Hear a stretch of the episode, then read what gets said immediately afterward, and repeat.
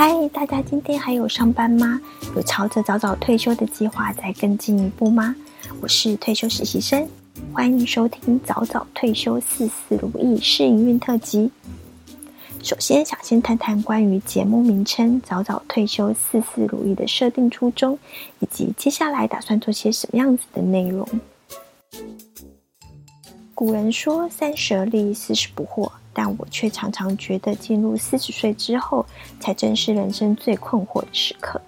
要不要结婚、生小孩、买房子？要不要升迁当主管、带团队？理想的老后是什么样子？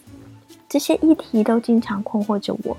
所以，其实本来一开始我打算做的主题是四十很惑，但是一路拖拖拉拉思考着，就已经来到四十四岁的年纪了。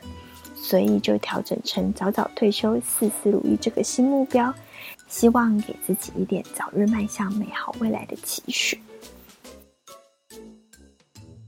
谈退休的人那么多，那节目的区隔是什么呢？根据我的观察，非常厉害的人通常会快速找到创造被动收入的方法，或者透过投资理财达成财务自由之后，就爽爽退休啦。还有另一群人，他们多半本身拥有很强的专业能力和行动力，很适合朝经营个人品牌发展，所以不必一辈子活在公司雇主的框架中。他们就是自己人生的 CEO。那身为平凡人的我们呢？没有显赫的家世，没有厉害的学历，英文不太好，才知识一知半解，没有什么特殊的才艺，更没有伟大的梦想。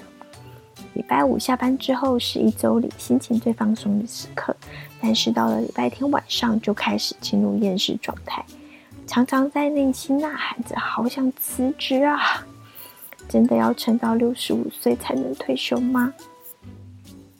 人生很长，但也可能很短。像我的妈妈四十九岁就生病过世了，我常想，如果我还没退休就死了，一定会非常非常非常不甘心。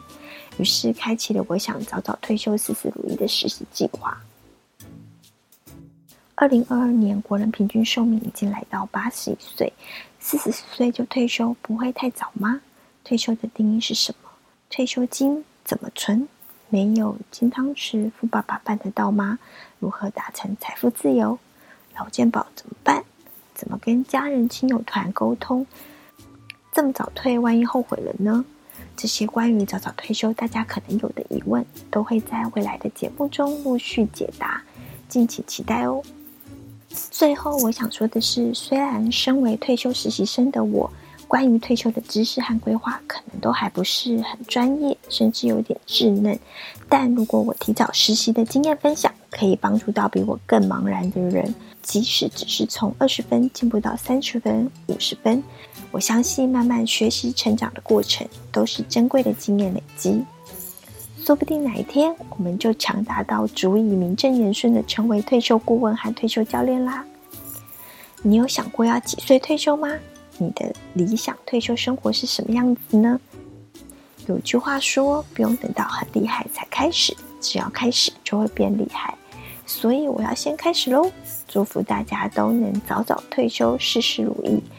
谢谢收听，那我们就正式开播见喽，拜拜。